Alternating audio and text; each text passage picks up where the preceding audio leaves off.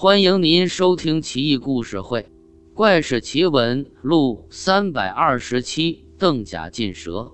唐敬宗宝历年间，有一个爱好道术的有志青年邓甲，来到茅山，向著名道士俏岩大师求教。俏岩闻名于世，能点石成金，符咒驱策鬼神。邓甲谦卑恭顺，不辞劳苦的侍奉俏岩。终日少有睡眠，俏颜坐着，他站着伺候。俏颜睡着了，他就坐在一旁伺候。每天也就打个盹了事。俏颜很是感动，决定传授他道术。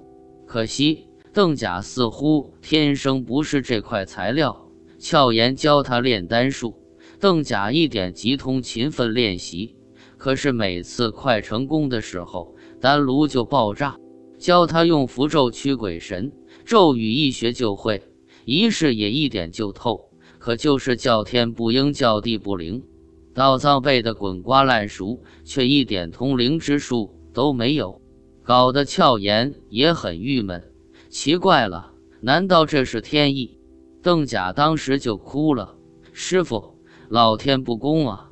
我自认刻苦努力，资质也颇佳。”可就是学啥啥不行，师傅啊，我几年苦心岂不是白费了吗？巧言思来想去，又教他一门禁咒蛇的道术，他却一学就会，只要念动咒语，毒蛇巨蟒任其驱使，像小绵羊一样温顺听话。俏言笑道：“禁蛇之术我也是粗通，你请客学会，比我法力都强啊！看来。”放眼天下，禁蛇之术你是第一了。邓甲这才稍稍心理平衡，拜别师傅，下山游历。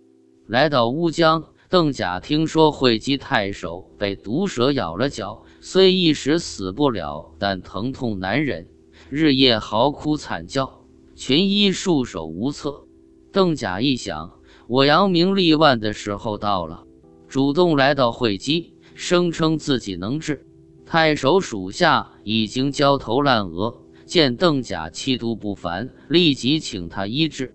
邓甲取出一道符来，贴在太守胸口，先保住其心，疼痛也暂时缓止。而后说道：“必须找到咬你的那条蛇，收取其毒，方可痊愈，否则你的脚就得截断。”太守苦苦哀求，邓甲笑道。你放心好了。于是乎，邓甲开坛做法于桑林之内，坛设在高台之上，高一丈有余。法坛四周用红布围住。邓甲念动咒语，招四周的蛇来问话。不一会儿，四面八方的大小蛇族倾巢而出，不知几千万条，密密麻麻地拥在法坛四周。像信徒聆听圣训一样虔诚，附近百姓惊骇不已，早躲得远远的。最后，四条硕大的巨蟒蜿蜒而来，身长三丈，水桶一般粗大，傲然盘在蛇堆之上。邓甲脱掉鞋子，踏入蛇堆，用藤条敲打四条巨蟒的脑袋，怒道：“你们四个小子，听着！”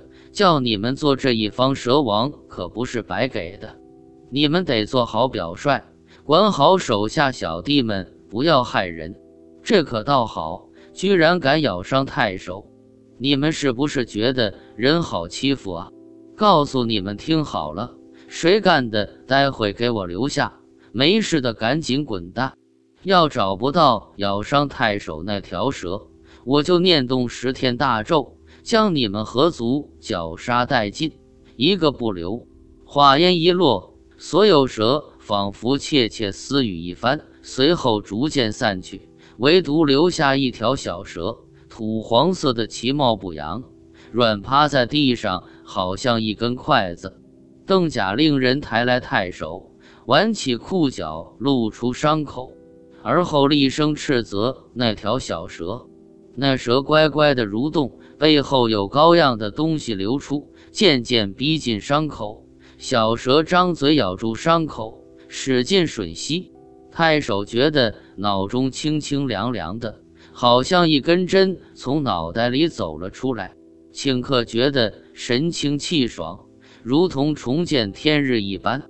低头再看伤口，已经痊愈，小蛇已经皮裂化成水，残留一截脊骨而已。从那以后，邓甲以禁蛇之术飞升海内。扬州人毕生也喜欢豢养蛇类，在家中宅院养了几千条蛇，日日陪伴，乐此不疲。后来毕生死后。他的儿子想把大宅卖掉，可就是这满园几千条蛇没办法清理，极为苦恼。听到邓甲的名声，立刻派人花重金请来。邓甲一笑置之，只是交给下人一道符，就毫不客气地把金银收下。你回去吧，这小事一桩，我就不用去了。把这个符扔到蛇堆里就行。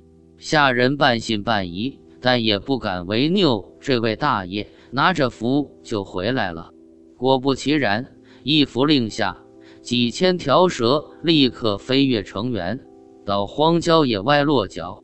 后来，邓甲来到江西浮梁县，当地一处茶园出了事故，蛇毒污染了茶叶，致使很多人喝茶之后被毒死。邓甲再次慨然受命。设坛做法，换来当地蛇王。那蛇王身长一丈有余，浑身如锦缎般五彩斑斓，身后还跟着五条稍小一点的大蛇做护卫。蛇王似乎有点不忿，昂首登上法坛，想要向邓甲叫板。盘起蛇头来，已经高过邓甲的个头，血盆大口，蛇信吐出。围观群众惊骇不已，邓甲微微一笑，道：“小样，这样就高过我了吗？”邓甲摘下帽子顶在手杖之上，然后举高手杖，帽子的高度又高过了蛇头。邓甲笑道：“有本事脑袋再抬高点啊！”嘚瑟，蛇王尽力抬高自己的脑袋，但始终难以超越帽子的高度。不禁狂躁起来，气力逐渐不支，尾顿于地，顷刻间化为血水。其他几条蛇护卫也随之毙命。茶园蛇患遂平。邓甲游历四方，降服无数毒蛇，最后不得而终。有人说他又返回茅山侍奉师傅去了。看来他是蛇的天敌克星呀。其实邓甲治蛇毒易如反掌。根本不用设坛做法，煞有介事的将成千上万的蛇都招来吓唬人，他简直是炒作高手啊！